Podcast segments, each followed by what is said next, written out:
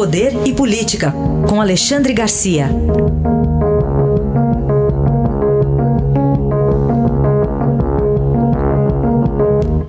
Alexandre, bom dia. Bom dia, Raíssa. Bom dia, Manuel. Bom dia, Alexandre. Bom, começamos com sua análise da decisão do ministro Dias Toffoli, presidente supremo, que ordenou às forças-tarefa da Lava Jato compartilhamento de dados com a Procuradoria-Geral da República. Passo para um movimento que, inclusive, tem o apoio do Supremo. Né? A gente já sabe, por exemplo, a posição de Gilmar Mendes em relação à Lava Jato, né?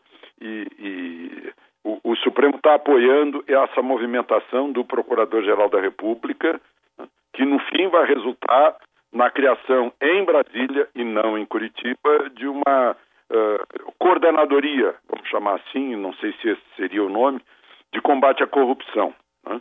Uh, Julga-se que a, a força-tarefa da Lava Jato virou uma espécie assim de autarquia com autonomia em relação à, Procur à Procuradoria-Geral da República, inclusive passando por cima de algumas questões de, do devido processo legal, como o domicílio das pessoas, o respeito ao domicílio, o excesso de valorização da, da delação premiada, algumas uh, denúncias uh, que, que antecederam a, a, busca e apreensão de, de provas. Né?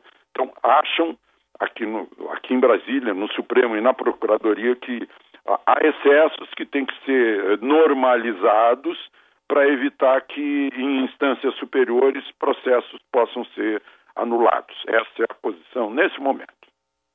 Alexandre, ministro do Superior Tribunal de Justiça, concedeu prisão domiciliar a Fabrício Queiroz e a mulher dele, que está foragida, Alexandre. Pois é, agora tem que aparecer a mulher dele voltar para casa, né? Para calçar tornozeleira. Os dois têm que ter tornozeleira. O, o Fabrício Queiroz também não pode é, fazer contato com as demais pessoas envolvidas, porque o, o, a causa da prisão dele foi de, de, procurar prejudicar as investigações, alterar provas. Né? Fica, fica uma coisa assim meio, meio esquisita isso, porque a, a, justiça também diz que ninguém, ninguém é, é, tem que se incriminar, né? criar provas contra si próprio. Agora também impede que a, a, pessoa tente alterar o trabalho da justiça. Foi, foi daí que veio a ordem de prisão. Ele não estava foragido quando, quando foi preso. Né?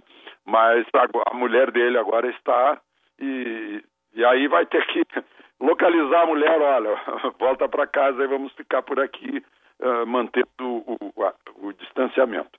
Uh, também há acusação de lavagem de dinheiro, além da rachadinha que eu insisto aqui deveriam ser investigadas todas as rachadinhas desse país, as dezenas de milhares ou quem sabe centenas de milhares de rachadinhas que existem eh, nos poderes, pelo menos nos poderes eh, executivo e principalmente nos poderes legislativos dos três níveis eh, da federação. Alexandre, para concluir, chegamos aí já no, já estamos no segundo semestre. Algum sinal de retomada de atividade? Pois, planejamento, sim. Né? A ideia no, no, Ministério da Economia é que os próximos 18 meses eh, eh, sejam uma, uma base de retomada da economia brasileira, né? para destravar investimento, eh, melhorar o ambiente de negócio, principalmente a questão de investimento, que tem que saber de onde vem. Quem tem investimento disponível no momento desses, em que houve uma crise que atingiu o mundo inteiro. Né? Aí tem os objetivos de a volta aos objetivos de privatização, de desburocratização, de, de tentar resolver esse, esse, problema crônico da insegurança jurídica no Brasil? Realizar uma reforma tributária sem aumento dos impostos, mas com simplificação do pagamento.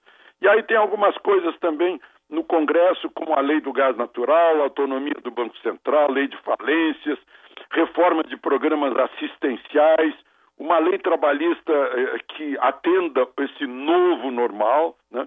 eh, tentar uma reforma administrativa para tornar o, o, as folhas de pagamento do Estado mais justas em relação à iniciativa privada, né? e a grande, o grande problema, né, é como reequilibrar as contas públicas que foram atingidas eh, pela pandemia.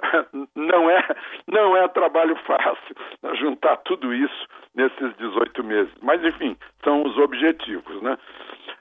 Aí está, Alexandre Garcia, que volta na segunda-feira ao Jornal Eldorado. Bom fim de semana. Aproveitem o fim de semana.